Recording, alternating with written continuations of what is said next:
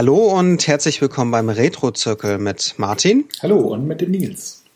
Hallo. Ja, ähm, es ist hoffentlich die letzte der Retro-Retro-Zirkel-Folgen. Ähm, wir haben momentan leider wenig Zeit und deswegen sind wir gezwungen, erstens zu zweit und zweitens über Skype und drittens abends diese Folgen aufzunehmen. Und ähm, ja, das sind die Umstände. Genau. Wir haben eine runde Nummer, Folge 64. Das ist richtig, ja, ganz rund. Ähm, je nachdem, welche Basis man so benutzt, aber für uns als Retro N64 und so, da ist es schon rund. Genau. Ähm, und wir reden diesmal über Final Fantasy VI.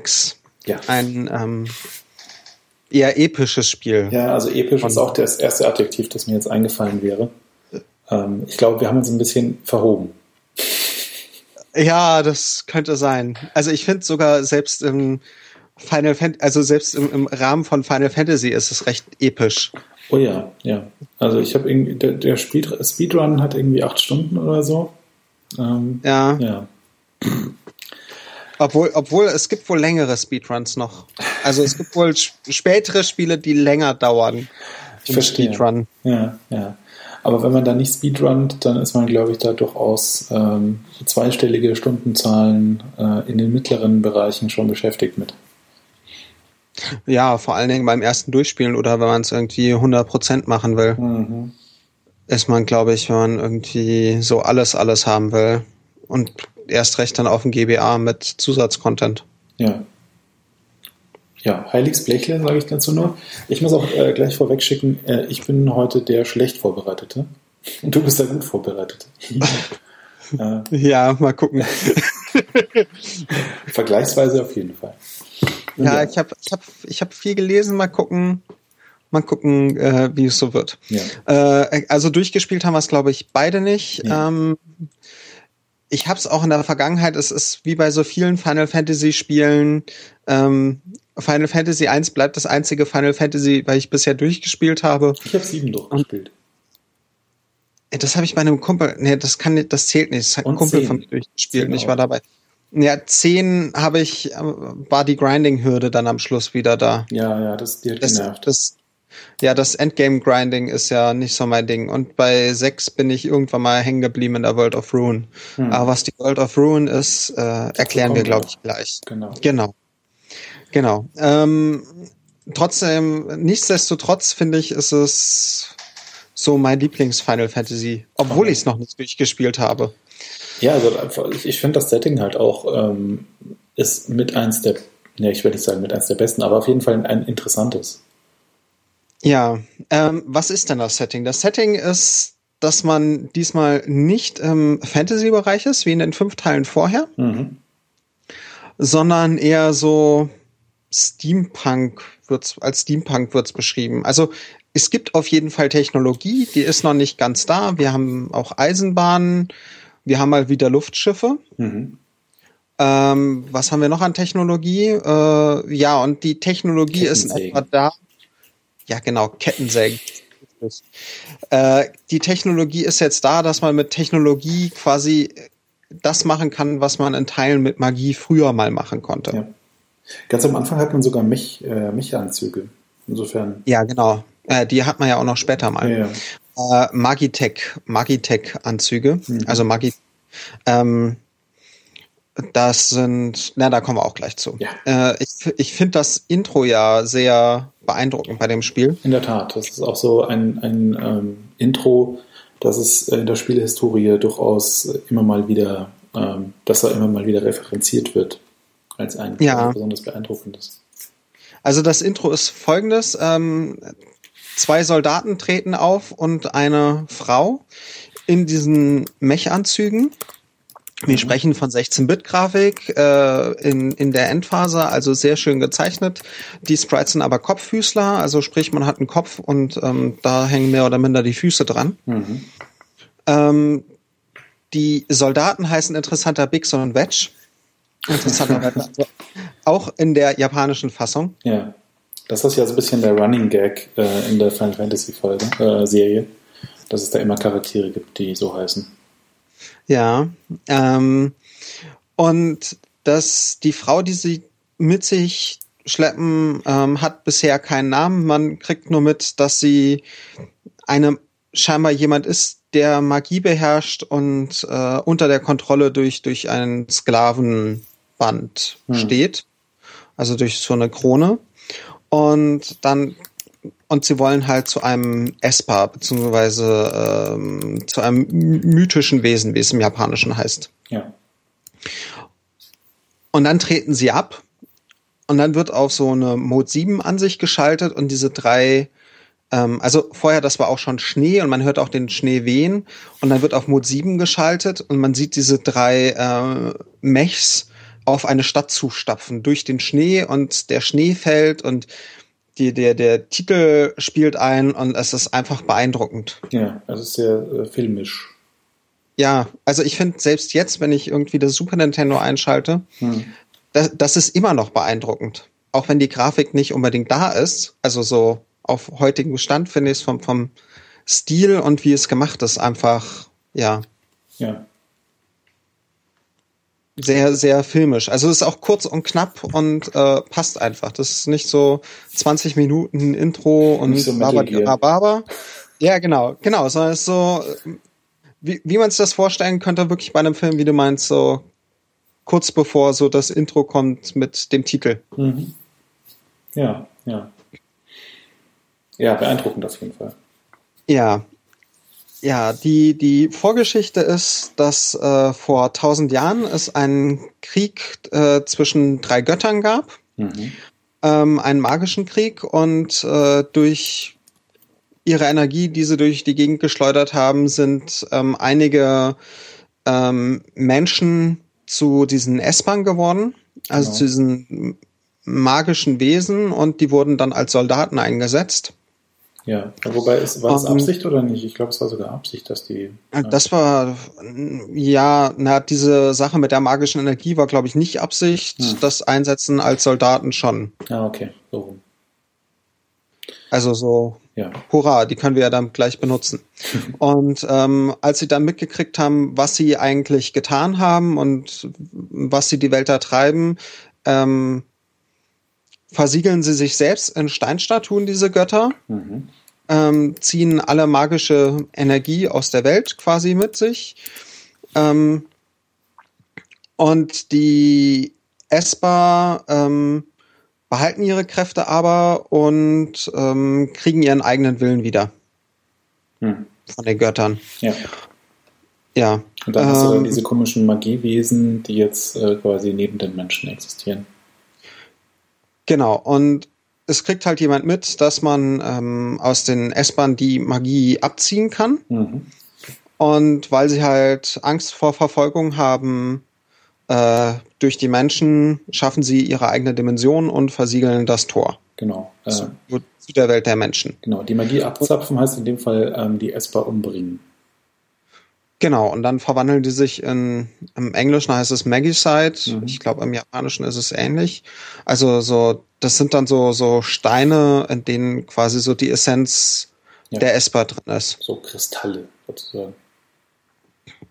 Ja, ja, ja. Und ähm, dadurch verschwindet aber auch die Magie aus der Welt. Mhm. Und ähm, das Ganze wird halt, fällt halt alles so unter Legende und Sage und naja, wir wissen ja, wie auch Geschichte aussieht, wenn wir uns überlegen, so vor tausend Jahren. Also mhm. da gab's, könnte es auch mal dran gegeben haben, niemand weiß es genau. Oder so, ja. Nicht, nicht ja. wirklich, aber ja. Ja, unsere Technologie ist einfach weiter, aber denken wir einfach mal 200 Jahre zurück. Mhm.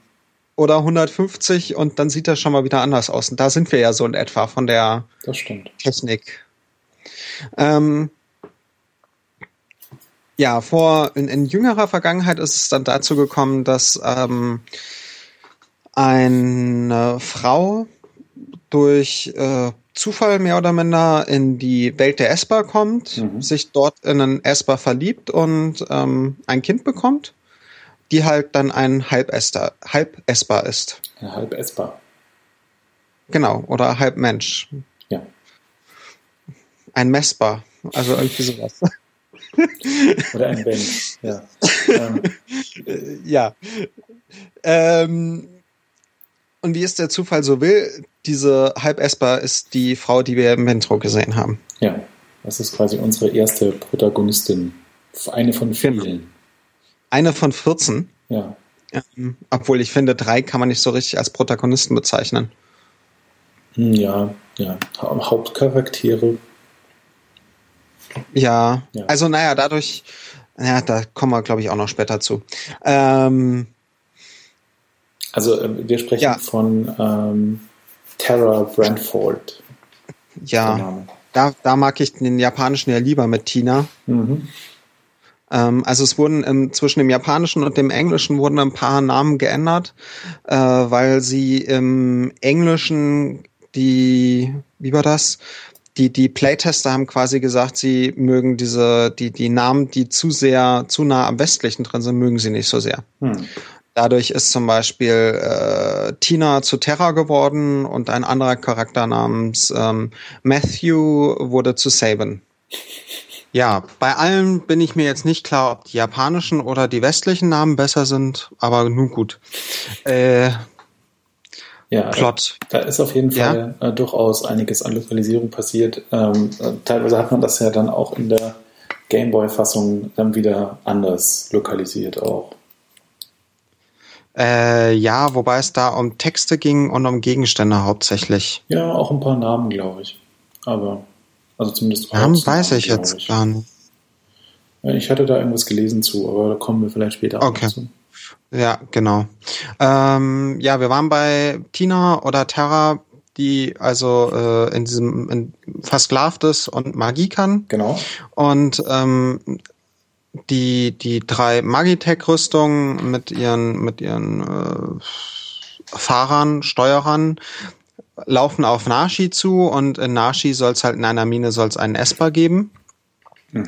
der eingefroren ist und äh, sie brechen dann durch die Stadtwachen durch, ähm, denn die Magitech gehören dem äh, Gestahl-Imperium oder Gastra-Imperium an. Mhm.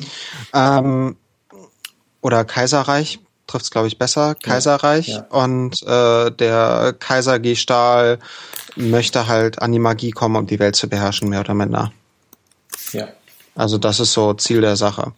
Und die laufen dann in diese Mine rein, ähm, schlagen sich durch die Mine durch, alles ganz locker flockig, weil sie haben ja auch diese Magitech-Rüstung und ähm, Terra, die im Alleingang ähm, auch ohne eine Rüstung 50 Soldaten auf einmal niedergerafft hat. Mhm. Ähm, und dann treffen sie diesen Esper und dieser Esper reagiert auf Terra und daraufhin verschwinden Bix und Wedge einfach. Ja. Und Terra fällt in Ohnmacht und wacht im Bett eines Mannes auf, ähm, der sich als ein Mitglied der Returner einer Rebellengruppe, die gegen das Imperium, also gegen, gegen das Kaiserreich arbeitet. Genau, da haben wir dann unsere großen antagonistischen Vereinigungen sozusagen, das das Empire und die Returner. Ja, quasi so das Imperium und die Rebellen, was genau. ja mit Bix und Wedge und ja. Mhm. Ähm, und ähm, er hilft dir halt zu entkommen, weil dann auch sofort Leute vom Kaiserreich kommen, um sie, oder nee, von der Stadt, um, um sie halt rauszuholen, weil sie zum Kaiserreich gehört und Nashi halt äh, nicht zum Kaiserreich gehört mhm. und sich dem zur Wehr setzt. Und er hilft dir halt zu entkommen.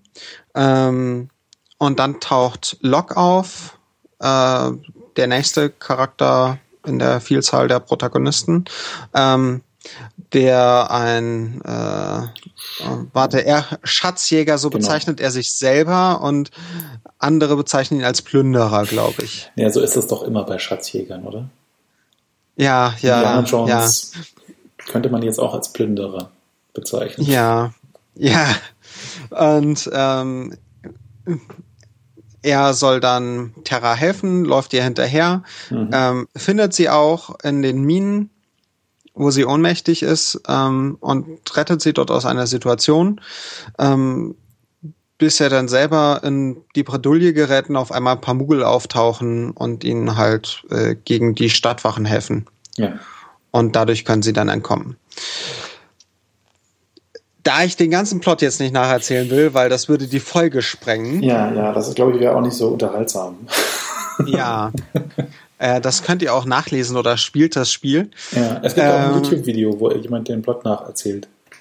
Ah, auch sehr schön. Mhm. Ähm, es kommt noch eine ganze Vielzahl an Charakteren dazu. Ja. Ähm, und der große Bösewicht in dem Spiel ist Kefka. Ja, so wie Kafka der, mit E.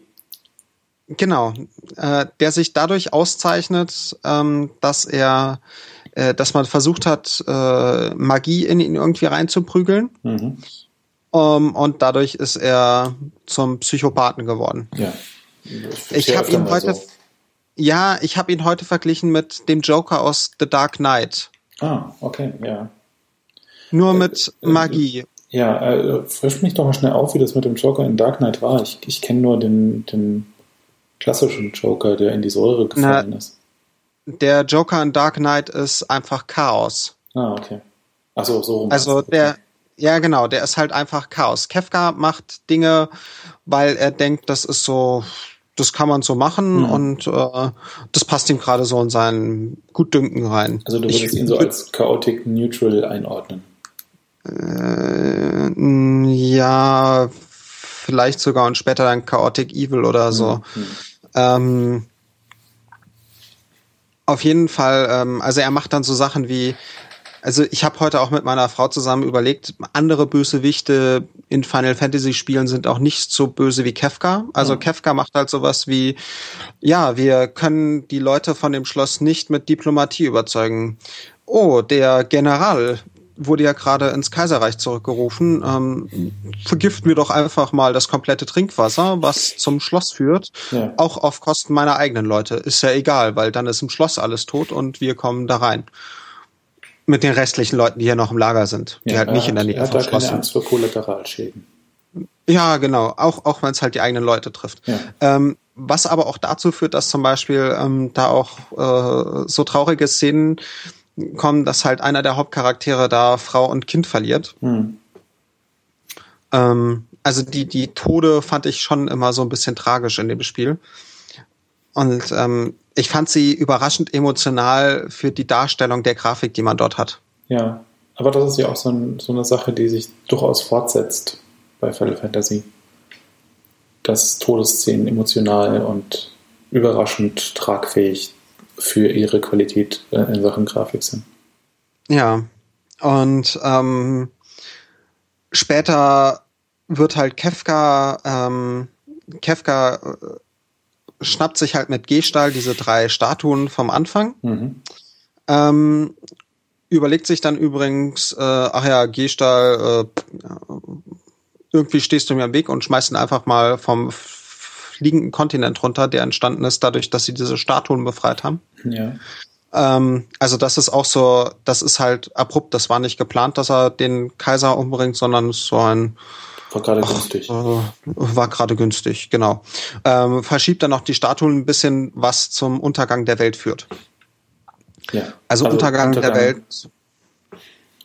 Äh, starke Veränderung, würde ich mal sagen.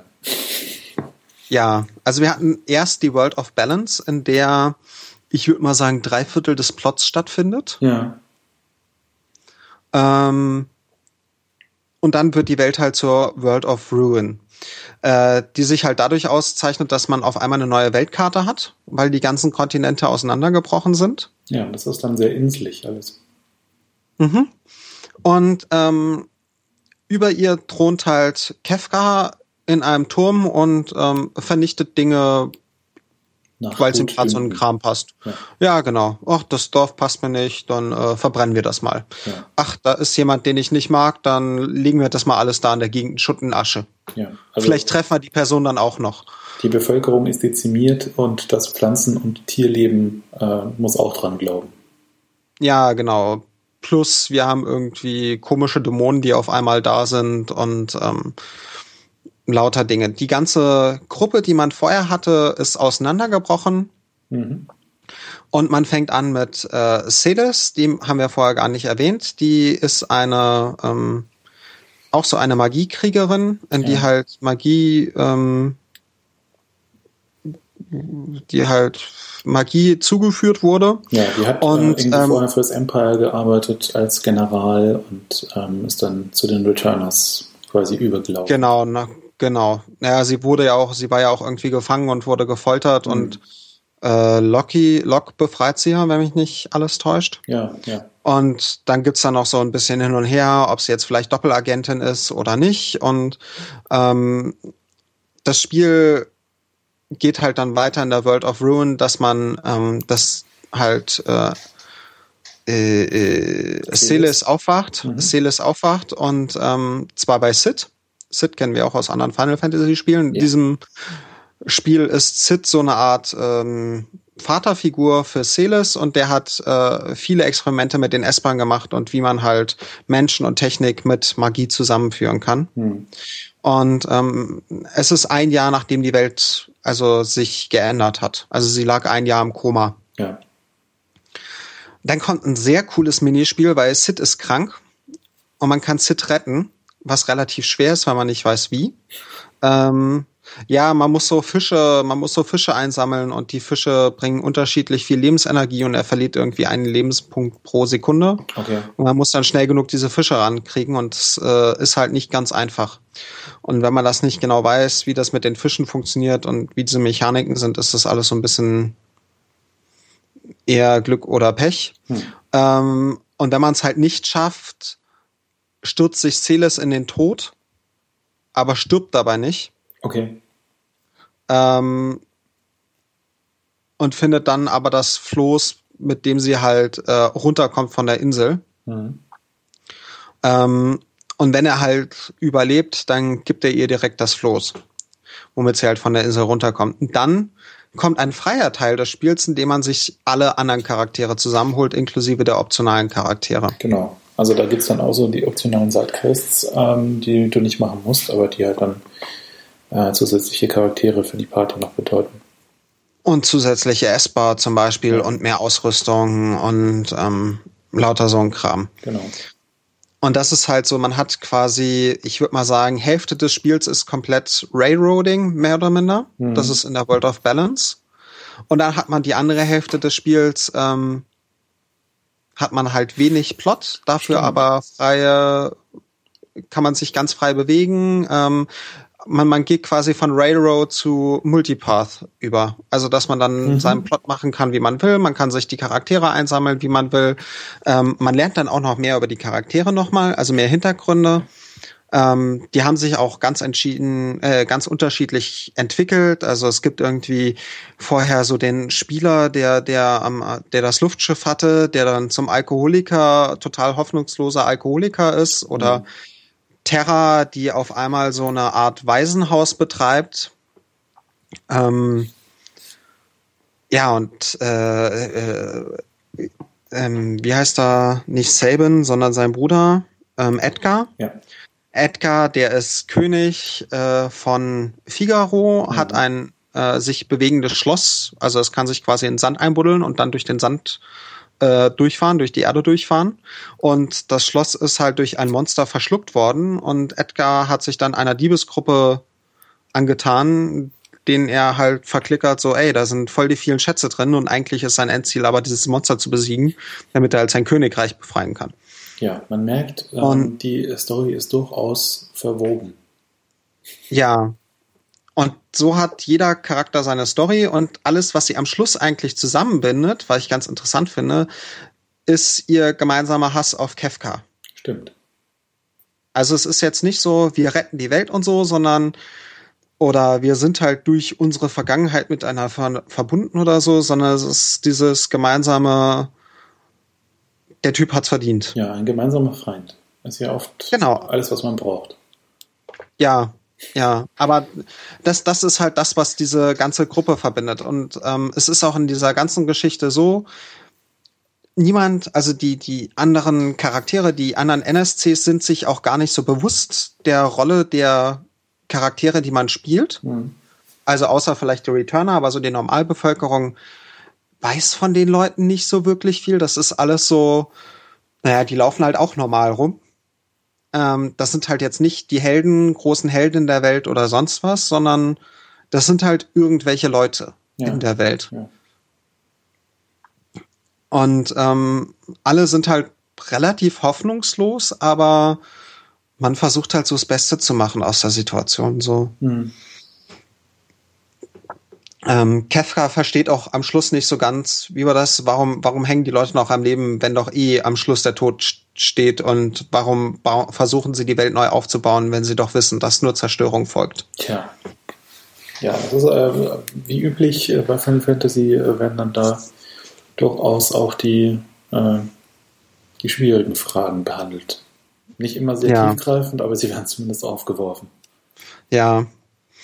Ja, und äh, das, dann geht's halt los, dass man halt, äh, wenn man alle Charaktere zusammen hat, am Schluss gegen Kefka kämpft. Ja. Und ähm, ja, also das ist so die Kurzzusammenfassung von ja, dem Plot. Da gibt's dann natürlich auch nochmal diesen, diesen äh, ähm, Oh, it's not the real Boss-Moment, ähm, wie es den ja immer gibt. Und dann hat man es Du meinst, weil der vier Formen hat oder weil da irgendwie erst noch diese Statuen. Erstmal diese Statuen irgendwie, also diese, diese so, ja. Obelisken, whatever, irgendwie ähm, killen musst und dann stellt sich genau. raus, nee, du musst jetzt Kefka auch noch.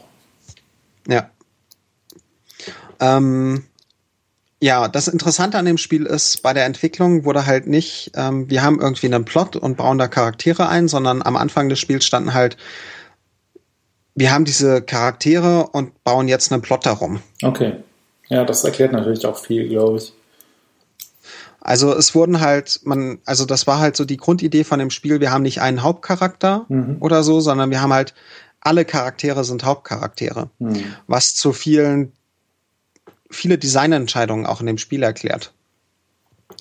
Also, ähm, die Sache ist halt die, dass man auch äh, später am Schluss zum Beispiel, ähm, man hat das auch zwischendrin schon, dass man dann in aufgeteilten Gruppen spielt. Mhm. Äh, hatte man, glaube ich, in Teilen auch schon mal in anderen Final Fantasy Spielen davor. Ich bin mir aber nicht hundertprozentig sicher. Ähm, und den Schlussdungeon zum Beispiel muss man mit einer Gruppe, muss man mit drei Gruppen spielen, a maximal vier Leuten. Also man kann halt von den 14 Charakteren dann auch zwölf einsetzen und das Böse ist, dass die dritte Gruppe gleich auf einen der bösesten Endgegner trifft. Ja. Also da, wo man denken würde, da packt man dann seine schlechtesten Leute rein, die treffen dann erstmal auf das richtig böse Vieh. Ja. Und ähm, man muss die auch alle gleichmäßig aufleveln, aber sie haben dann in die Mechaniken, ähm, in das Aufleveln und wie die Magie und so funktioniert und über Ausrüstung, haben sie es geschafft, dass halt alle Charaktere mehr oder minder gleich gut sind. Hm. Also man kann das halt so oder so spielen. Ja. Ähm, ja. Ähm, ich finde es mal interessant, irgendwie ähm, sich, sich das Kampfsystem anzugucken und ähm, so auch die, die Ideen zu sehen, die sich im Prinzip äh, in modernen Final Fantasies immer noch wiederfinden. Also so Sachen wie ähm, die, diese, diese äh, Aktionen, die du nur ausführen kannst, ähm, wenn, wenn dein, dein Health low ist, zum Beispiel. Ähm, was in anderen Final Fantasies ja Limit Break heißt oder so. Ähm, ja, der Limit Break, ja, das war ja der erste, das ist ja das erste Spiel, wo es so eine Art Limit Break gibt. Mhm. Ähm, wenn der Charakter irgendwie ganz auf ganz niedriger HP-Zahl ist, kann er in einer relativ geringen Chancen auf einmal einen Special Move machen, der halt extrem viel Schaden macht. Genau. Was halt so den späteren Limit Breaks entspricht. Aber die Chance ist halt relativ gering, deswegen kann man da nicht drauf aufbauen. Mhm. Also an Final Fantasy VII konnte man den Limit Break ja richtig gezielt einsetzen. Da ja, gab es dann ja. verschiedene Techniken und sonst was. Ja. Ähm, was es dafür in Final Fantasy VI gibt, also sie haben halt ähm, in äh, in fünf, nee, also in drei wurde ja das Jobsystem eingeführt, was mhm. in fünf verfeinert wurde. Ja. Und ähm, in sechs haben sie quasi das Jobsystem wieder aufgegeben. Mhm. Jeder Charakter hat aber trotzdem eine bestimmte Klasse, zumindest wird sie daneben geschrieben, mhm. was sich dann an seinen Werten auch so ein bisschen auszeichnet, welche Ausrüstung er tragen kann. Ja. Ähm, man hat aber so Zusatzgegenstände, die sich Relics nennen. Ja. Und äh, diese Relics führen dazu, dass man bestimmte Jobs wieder nachbilden kann. Ja, also du kriegst dann Spezialfähigkeiten oder verbesserst irgendwelche deiner, deiner äh, Werte. Ja, genau. Es gibt zum Beispiel den Ritter in Final Fantasy V, der halt andere Charaktere schützen kann, die niedrige Lebensenergiepunkte, also le niedrige Lebensenergie haben. Und dann gibt's halt ein Relic, mit dem man das genau nachbilden kann. Ja. Und ähm, dadurch kann man sich dann auch entsprechende Charakterklassen, wenn man so will, wieder nachbauen. Hm. Dazu kommt das Magiesystem, was mit diesen S-Bahn halt stattfindet. Also man hat schon relativ früh so ein bisschen Magie durch Terra. Hm. Ähm, was dann los. Vespa. Genau, halb ja, Esper. Ich, ich, will mal Vespa ja. sagen. Nom nom. ähm, halb essbar. Äh, dadurch hat man so ein bisschen Magie. Celis kann halt auch schon Magie. Und die anderen Charaktere haben so Sonderfähigkeiten, die halt keine Magiepunkte kosten, aber dafür dann Spezialkram sind. Äh, Saban, aka Matthew, kann zum Beispiel so Prügelspiel Special Moves. Hm. Oder Edgar, sein Bruder, hat Werkzeuge, mit denen er halt so Magieeffekte nachahmen kann. Ähm, Cayenne, der Samurai, kann hat so spezielle Schwertechniken, da muss man dann abwarten hm. und ähm, währenddessen können die Gegner halt was machen, man selber kann nichts machen und dann werden die halt immer stärker. Und so zieht sich das durch. Äh, Locke kann klauen, Terra kann halt zaubern, ähm, Celes kann den nächsten Spruch abfangen und so weiter. Also so hat jeder Charakter irgendwie seine eigenen Fähigkeiten. Ja. Und ähm, das Magiesystem, diese S-Bar, funktioniert halt so, dass man, dass ein Esper, also so ein Kristall ist, den man an einen Charakter anlegt mhm. und der gibt dann zum einen die Fähigkeit, also eine besondere Fähigkeit. Ähm, du kriegst bei jedem Level up mehr Magiepunkte dazu oder mehr Attacke oder du kriegst, äh, was weiß ich nicht. Also man kriegt irgendwelche Boni dazu. Mhm. Ähm, dazu kommt halt, dass man den Esper beschwören kann, so unsere guten alten Beschwörungssprüche. Ja. Und ähm, man kriegt bei jedem Kampf äh, nicht nur XP, sondern auch äh, AP, heißen sie, glaube ich. Äh, damit kann man quasi, und dann sagt der Esper quasi, du lernst Cure mit einem Multiplikator von 5. Und wenn man dann 20 AP durch Kämpfe gesammelt hat, hat man dann Cure gelernt, weil dann 20 mal 5 ist 100. Hm. Und so können halt, kann man über die Esper dann die verschiedenen Sprüche lernen und dann gibt's halt manche Essbar, die können dann Cure machen, lernen sie nur auf einfach und dann können sie noch zwei andere Sprüche und umso besser die essbar werden, die können dann halt auch die höheren Cure-Sprüche und machen dann Cure nicht auf einfach, sondern Cure auf fünffach und ja. So lernt man dann die ganzen Sprüche und kann auch den anderen Charakteren allen Magie beibringen. Also rein theoretisch kann man am Schluss, können alle Charaktere am Schluss alle Sprüche. Hm. Wenn man so viel Energie hat, um zu leveln. Ja, ich fand es das erstaunlich, dass auch hier ähm, schon ähm, einfach ähm, die Esper ähm, so die, die äh, Beschwörungsmonster sind, die man dann auch aus späteren Final Fantasies kennt. Also Ifrit und Shiva und so. Ja, aber die hat man auch schon vorher gehabt. Ich glaube, in Final Fantasy IV gab es auch schon Ifrit. Hm. Ist ein bisschen her, da ich Final Fantasy, doch, da gab es auch schon Ifrit, da gab es die auch schon. Ja. Final Fantasy 2 und 3 habe ich zu wenig gespielt, um da jetzt eine Aussage treffen zu können. Ja, aber, aber sich das alles so, wie sich die gleichen Elemente da überall durchziehen und immer irgendwie doch eine ganz andere Geschichte bilden, ist schon, schon faszinierend für mich. Ja, das ist ja auch die Sache mit der Übersetzung. Im ursprünglichen Final Fantasy 3, also das amerikanische Final Fantasy 6, wenn man hm. so will, hm. ähm, da wurde in der ursprünglichen Übersetzung wurden halt Dinge komisch übersetzt. Ähm, in der neuen Übersetzung oder wenn man es die japanische Fassung anguckt, sieht man auch, dass in Final Fantasy VI alle Gegenstände so hießen, wie man sie heute auch kennt. Also mhm. Phönixfedern, Potions, High Potions, die üblichen Waffen. Es ist alles so, der ganze Kram heißt halt äh, immer gleich. Ja. Und man hat so wiederkehrende Elemente wie die Chocobo und Zit und Luftschiffe. Mhm. Aber das ist auch das, was irgendwie Final Fantasy ausmacht. Also Woran erkennt man Final Fantasy an Sid und Chocobos, mal abgesehen von Teil 1? Das ist richtig, ja. Ähm, ja, aber durch dieses, also durch dieses Magiesystem und die Relics und ähm, wie dieses Level-Up über dieses, über die Magie funktioniert, ähm, plus dann nochmal Gegenstände, die einem quasi ja Bonus, also Waffen und Rüstung und so weiter geben ja Bonus dann auf Schutz und Magieschutz mhm. und irgendwelche Elementareffekte und Schutz vor irgendwelchen Statusveränderungen und so weiter, kann man alle Charaktere auf den gleichen, auf einen ähnlichen Stand bringen. Also einen, wenn man, wenn man sich auf Realm, ein kleines Mädchen konzentriert, die ist am Schluss genauso gut wie Terra, die zaubern kann und die schwersten Rüstungen tragen kann. Ja. Also es gibt keine wirkliche Charaktere, die hinten runterfallen.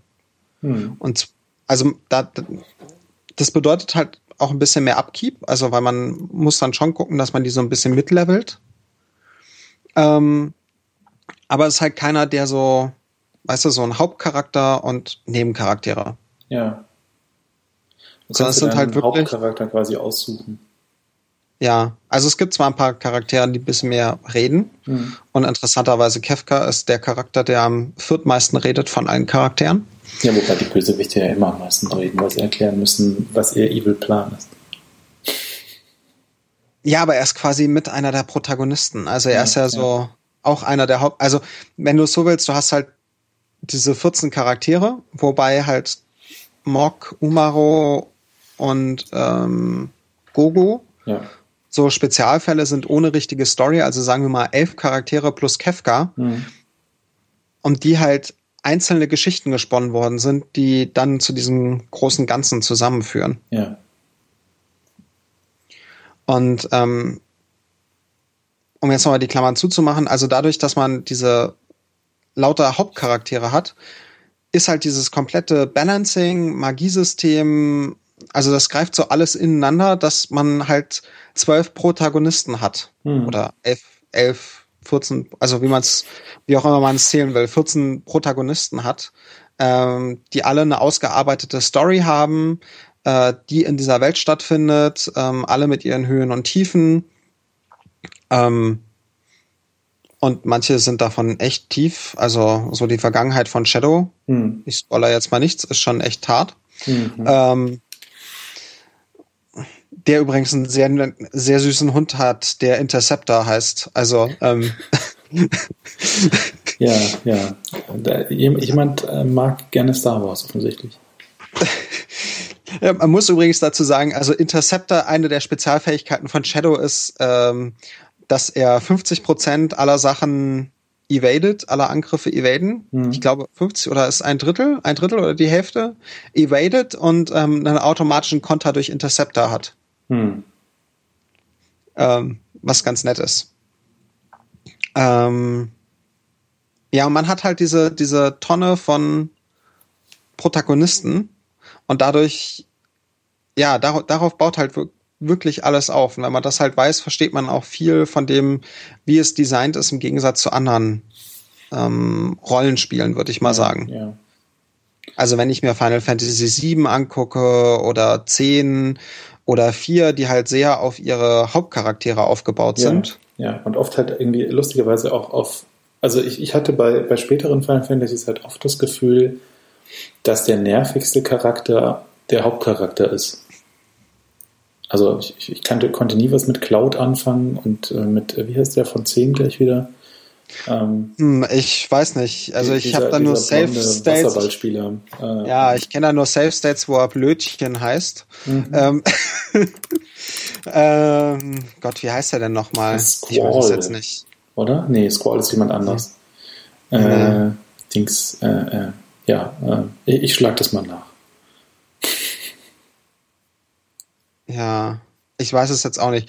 Ja, der coolste Charakter war in Final Fantasy X mit dem roten Mantel und dem fetten Schwert. Tidus, meine ich. Genau. Ja, genau. Ja. Tidus. Ja, oder Tidus, Tidus, wie auch immer. Ja, genau. Ja, stimmt, der ist relativ nervig. Ja.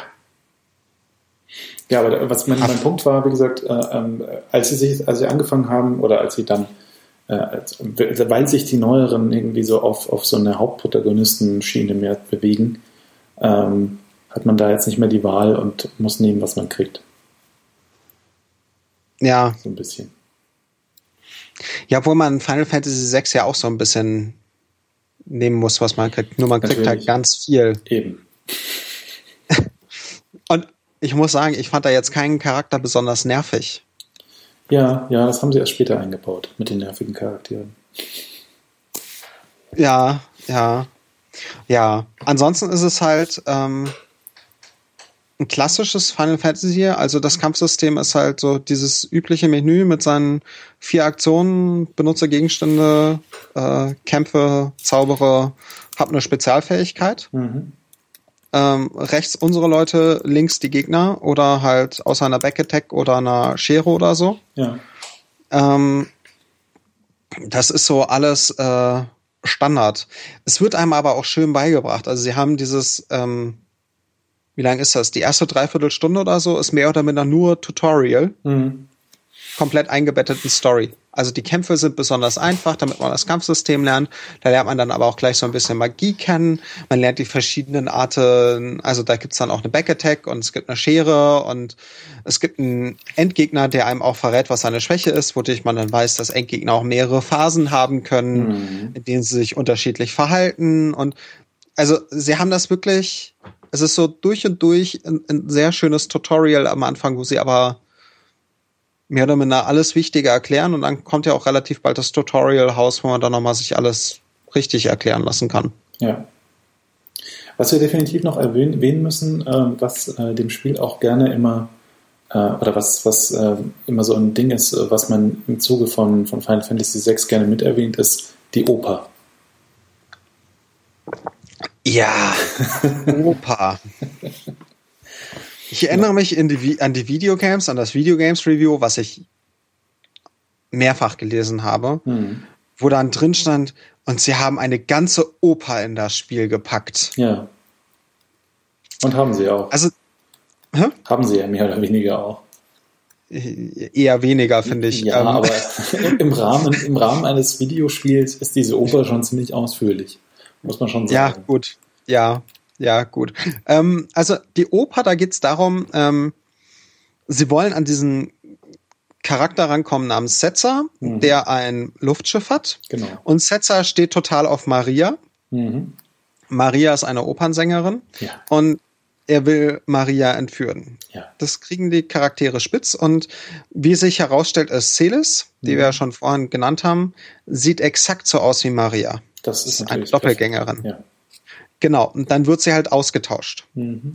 Und dann wird halt diese Oper durchgespielt, ähm, wo man dann ja äh, Story, die so ein Foreshadowing, so eine Vergangenheit, so so den kompletten Plot zusammenfasst von Final Fantasy VI. Mhm. Ähm, oder nee, gar nicht von Final Fantasy VI, sondern von Celes selber, also dem ja. Charakterplot von Celes zusammenfasst, mhm. äh, spielt man halt diese Oper und muss dann so die richtigen Lied, äh, richtigen Strophen und sowas auswählen. Und dann singt sie halt, ähm, was sich sehr komisch anhört, fand ich immer. Ja. Ähm, also es ist äh, wirklich seltsam. Also die, die, die, die Melodie, die man da hat, die passt schon zu dem, ähm, zu der Musik, die da, also äh, zu dem Text. Mhm. Also man kann diesen Text auf die Melodie singen, aber irgendwie äh, so qualitativ äh, passt das alles nicht zusammen. Nee. Auch wenn es vermutlich damals echt beeindruckend war. Ich glaube auch, ja, also da, da das kann man heute nicht mehr so wirklich nachvollziehen, äh, wie beeindruckend nee. das damals war. Ja, das ist, das ist wirklich so eine der Sachen, die sich, also es ist so eine der ähm, ikonischen Szenen in diesem Spiel die auch immer und grundsätzlich erwähnt wird, ist ja, also sie ist ja auch schön gemacht und alles. Aber ich kann's, als ich es erstmal gesehen habe, konnte ich es, und das ist halt vor, wie lange ist das her? Sechs, sieben Jahren oder so, habe ja. ich es erstmal die Oper selber erlebt. Mhm. Fand ich das nicht sehr beeindruckend. Ich habe mich gefragt, also A, ist das keine ganze Oper? Und B, Gott, ist das grottig. ja, also wenn du dann natürlich auch so ein Review im Kopf hast, dass du schon äh, so den Mund wässrig gemacht hast, dann kann ja die Realität natürlich äh, noch doppelt nicht mithalten. Ja, irgendwie, irgendwie nicht. Ähm, aber es ist halt, ja, die Oper ist da. Was man vielleicht auch erwähnen sollte, sind die Sprites. Mhm. Ähm, die Sprites sind ein paar Pixel größer als in Final Fantasy 4 und 5. Ja. Was dazu geführt hat, dass sie auf einmal auf diesen Kopffüßlein Emotionen darstellen konnten. Ja. was irgendwie total niedlich ist und total krass, weil sie halt wirklich ähm, in diesen, ich weiß jetzt gar nicht, wie groß sind. Ich habe mehrfach heute gesucht, ich habe es einfach nicht mehr gefunden. Hm. Wie groß sind die? 32 Pixel oder sowas sind die hoch? Vielleicht. Wenn überhaupt. Ja, ja. Und da drin können sie aber trotzdem so viel an, an Emotionen darstellen und auch transportieren, hm. was ich wirklich erstaunlich finde. Ja, definitiv. Also man merkt halt auch so, dass ähm, das ein Spiel ist, äh, das die Plattform ganz gut ausnutzt, auf der es läuft. Also gerade Super Nintendo in dem Fall.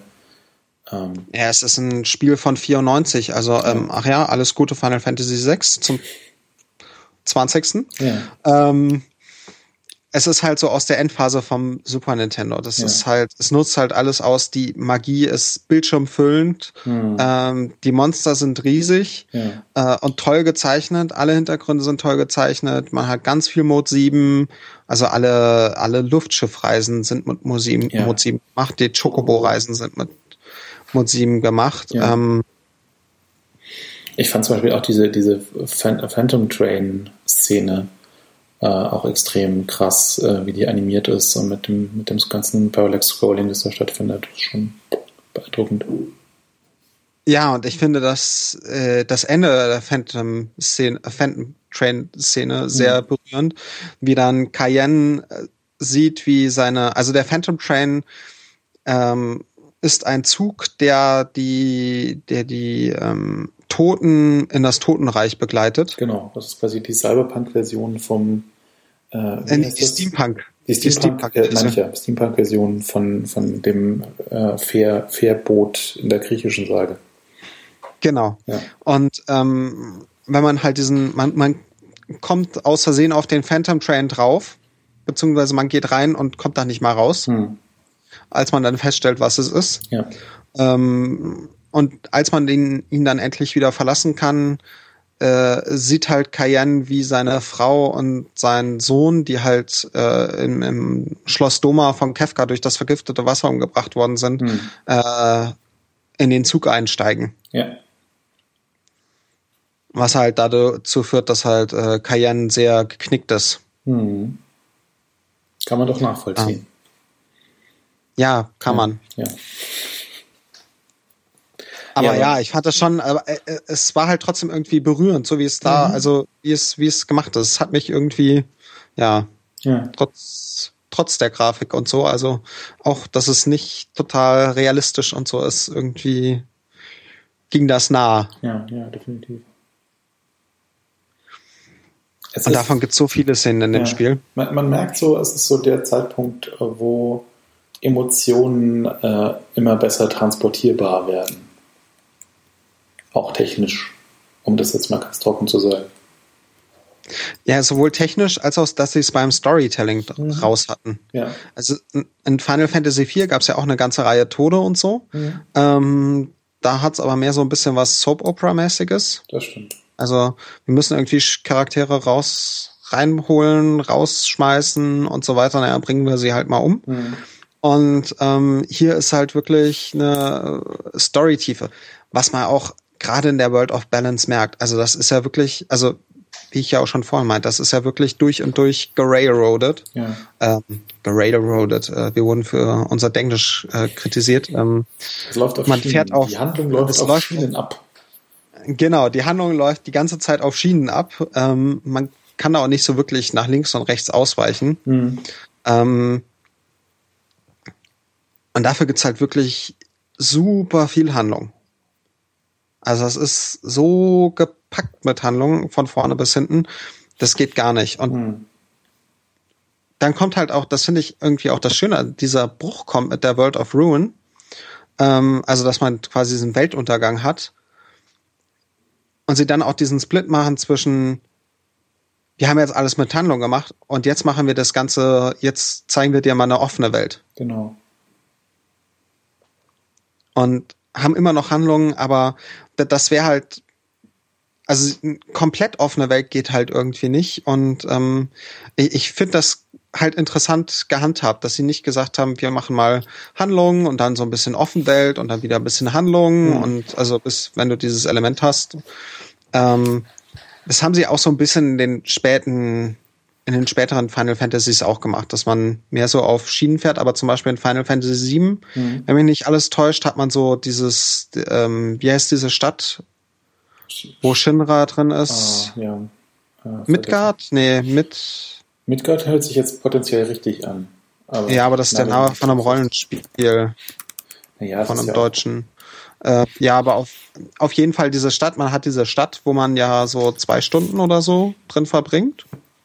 Midgar. Und dann kommt man ja auf die. Hä? Midgar. Midgar, genau.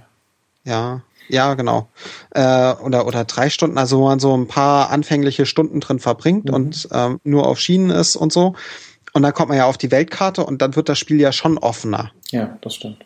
Bei Final Fantasy VII. Und das ist halt, bei Final Fantasy VI kommt man auf die Weltkarte und ist trotzdem nicht offen, weil man A kaum einen Bereich betreten kann. Mhm. Ähm, also weil das halt alles irgendwie abgeschlossen ist. Sei es, weil jemand dasteht oder weil da Gebirge ist, wo man nicht rüberkommt und so weiter.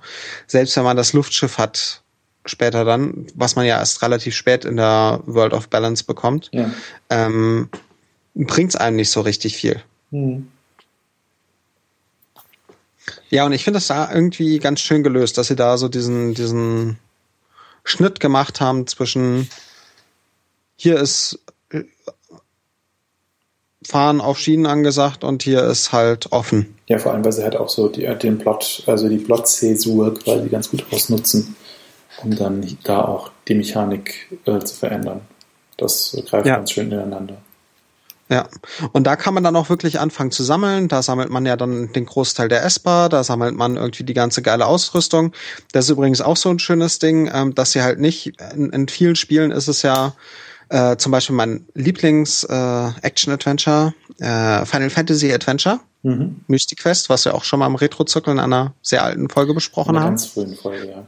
Ja, genau, für den Gameboy. Ähm, da kriegt man halt, du kriegst in jedem Dungeon und in jeder Stadt gibt's immer bessere Ausrüstung und du kannst quasi komplette alte Ausrüstung wegkippen. Mhm. Und ähm, du weißt, du bist in einer neuen Stadt, hier gibt's bessere Ausrüstung, kaufst alles zusammen, kannst alles alte wegkippen, fertig. Dann kommst du in die nächste Stadt oder in den nächsten Dungeon, kriegst bessere Ausrüstung, kannst alles alte wegkippen, fertig. Ja. Und ähm, dadurch, dass sie das dann so offen gemacht haben und auch dieses, äh, ich kann meine Charaktere zusammensammeln, wie ich will, ist auch die ganze gute Ausrüstung komplett verteilt. Ja, ja über verschiedene Dungeons. Mhm. Und es ist halt nicht so, ja, jetzt bin ich im vorletzten Dungeon oder im letzten Dungeon, jetzt kriege ich die geile Ausrüstung, sondern selbst das musst du dir halt zusammensammeln in dieser offenen Welt. Also auch das ist alles äh, richtig, ja, es ist halt richtig verteilt. Und dadurch hast du halt so diesen Aufbau viel besser und hast auch ähm, nicht so dieses Ding mit, naja, ich baue mir jetzt meine vier guten Charaktere zusammen und fertig. Hm. Ja, also da ist ähm, sowohl mechanisch als auch storytechnisch durchaus einiges an Tiefe vorhanden. Ja, ja. also ähm, ja. Was kann man noch sagen? Äh, ja, die Musik ist toll. Ja. Die Musik ist toll. Nobuo Uematsu hat wohl gesagt, dass es auch sein Lieblings-Soundtrack ist. Von allen Final Fantasies. Mhm. Ähm, ich mag ihn auch. Ähm, ich habe eine ganz interessante Betrachtung zu dem Soundtrack gelesen, ähm, wie die Sachen aufgebaut sind. Äh, sollte man vielleicht auch mal erwähnen. Da kommen ja auch so einige der Ideen gerade her mit, wie, wie sich dieses Spiel aufbaut und so. Es gibt eine Seite äh, Reverse, Reverse Design. Mhm. Ähm, ja. Habe ich auch gelesen. Ja, Reverse, De Reverse Design. Äh, da schauen sie sich quasi Spiele an und gucken sich, wie diese Spiele gebaut sind. Ja. Also nicht wir designen ein Spiel, sondern wir nehmen ein wir nehmen großartiges Spiel und nehmen das Design auseinander. Und das machen die da auch mit der Musik und zeigen dann halt auch auf, wie zum Beispiel Kefka, dieser irre Charakter Kefka, äh, dass das sich auch in der Musik widerspiegelt bei ihm. Oder dass dann ähm, einfach, dass man von irgendwie von G-Dur auf äh, G-Moll wechselt, um irgendwie eine traurige Szene von einem bestimmten Charakter darzustellen, dass der irgendwie sein Theme in G-Dur normalerweise ist und als dann irgendwie er seine Geliebte verliert, dass das gleiche Theme dann einfach in G-Moll gespielt wird. Mhm. Und solche Sachen. Und das zieht sich halt auch, also selbst in der Musik zieht sich so dieser, dieser komplette Aufbau spiegelt der sich auch wieder. Ja. Äh, also, Meinst du denn überlegt, dass das irgendwie in zwei Jahren alles gebaut worden ist? Und ähm, ja, oder die Waldvieh. Ja. also da, da haben schon ein paar Leute kräftig gearbeitet. Oh, ja, ja, doch. Also so als Spieleentwickler muss ich sagen, na, da kann man Respekt vor haben. Weil so groß das, waren die Teams damals jetzt auch nicht. Ja, also auch wenn es eine kleinere zweistellige Anzahl an Leuten war, äh, ist das immer noch extrem viel. Also allein dieses Story schreiben und so und ja, ich möchte nicht wissen, wie das Playtesting bei so einem Spiel aussieht. In der Tat. Ja, also und dieses Balancing. Ja. Ja, also in, in vielen Hinsichten ein episches Spiel. Ähm, und äh, ja, wir, wir haben versucht, im halbwegs gerecht zu werden im Rahmen unserer limitierten Möglichkeiten. Ja, also es gibt nur eigentlich, kann man über dieses Spiel, glaube ich, so viel erzählen. Also allein der Plot könnte halt locker, glaube ich, eine Stunde füllen, ja. wenn man den nacherzählen will. Ähm, und es gibt so viele Details und Kleinigkeiten und ähm, ja, ähm, fünf von fünf Sternen, würde ich mal auch, sagen. Äh, Gerade in der Serie. Ähm, ja. Ja. Final Fantasy und ist jetzt irgendwie bei, bei Teil 9 mittlerweile seiner Blogposts und es ist kein Ende abzusehen. Ja, er hat irgendwie in den ersten drei Teilen die ersten 45 Minuten des Spiels abgehandelt. Ja. Ähm, sehr lesenswert. Mhm. Sehr lesenswert, genauso diese Sache mit dem Reverse Design. Ja. Ähm, ja, und es gibt einfach, äh, es ist unglaublich groß, dieses Spiel. Und ähm, ja, fünf von fünf Sterne, würde ich sagen. Ja, guck, guck mal rein. Genau. Soll, ja, genau. Sollte, sollte man gespielt haben. Obwohl, ich spiele zurzeit, ich spiele zurzeit auf dem Telefon mhm. und spiele halt immer mal wieder so ein bisschen. Okay. Und das geht auch irgendwie. Oh. Und ähm, also es funktioniert halt irgendwie. Man, man muss halt das übliche Problem mit JRPGs, man muss sich einen Notiz machen, wo war man als letztes. Mhm.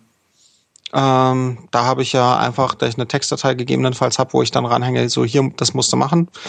Aber in der World of Balance geht das auch noch. Ich habe mich letztens einmal kurz in die falsche Richtung gelaufen und fünf Minuten später war ich aber wieder on track, ah. wo ich hin musste. In der ja. World of Ruin wird das, glaube ich, anders aussehen.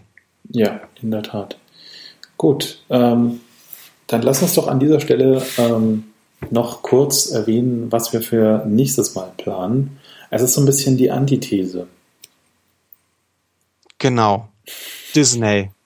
Es ist Disney, Disney Disney Club, um genau zu sein. Ja. Zumindest habe ich da mal die Zeichentrickfilme gesehen damals. Ja, also in Deutschland lief das im Disney Club. Ähm, genau. Das ist jetzt nicht episch, äh, ganz im Gegenteil. Ähm, wir sprechen von ähm, Chip and Chap auf Deutsch und ähm, die auf, Ritter des Rechts. Ja, die Ritter des Rechts. Auf Englisch ja Chip and Dale. Ähm, ja. Ein, ein, Wortspiel, das es nicht nach Deutschland geschafft hat. Schade. Rescue Rangers. Genau. Ja. Ähm, ja, ein Jump'n'Run für das NES. Mhm. Ähm, aber auch relativ spät, glaube ich, im NES-Zeitalter. Mhm, ähm, mit einem, ja, das ist ja, ja, ja, doch, das ist doch relativ spät. Oh, ja. Mit einem schönen Koop-Modus. Mhm. Ähm, ja. Ja. Und ähm, wir hoffen, dann ist auch Luzi wieder mit dabei und wir können wieder zu dritt äh, in Persona podcasten ähm, was dann genau. auch ähm, zu besserer Tonqualität führt im Zweifel. Genau, genau. Und äh, weniger technischen Problemen und mhm. so. Und ja, ähm, nun ja. ja, passiert halt. Ich, die hören ja nichts von den technischen Problemen, die schneide ich ja alle raus. Oh, das, ist natürlich großartigst. Ja, ja. Artext, ja. ja. Aber das nächste Mal äh, Chip, Chip, Chip und Chap oder so? Chip, Chip, Chip, Chip and Dale. Nee, Chap. Ja, irgendwie so. Ja. Ähm, jetzt habe ich so, den Ohrwurm ähm, auch wieder. Ja, bitteschön. Mhm, äh, ich hoffe, ihr habt den Ohrwurm auch gleich. Äh, das Outro wird bestimmt dafür sorgen. Mhm. Äh, ich hoffe, wir finden das. Ich hoffe es auch. Ähm, und ja, dann äh, springt mal mit den zwei Eichhörnchen. Streifeneichlein? Irgendwie sowas? Unklar. Wahrscheinlich. Mit den zwei Nagern? Mit den zwei Nagetieren, ja. Das ist genau, mit, mit, den zwei Nagetieren springt und äh, springt ihr durch die Gegend mhm. und äh, sucht euch am besten irgendwie, mit dem ihr es zusammenspielen könnt, weil der Koop ist wirklich ganz nett gemacht bei dem Spiel. Ja. Und äh, dann hören wir uns beim nächsten Mal hoffentlich wieder zu dritt. Ich hoffe es und, auch. Ja, viel Spaß beim Spielen. Ja, tschö, tschö. Tschüss.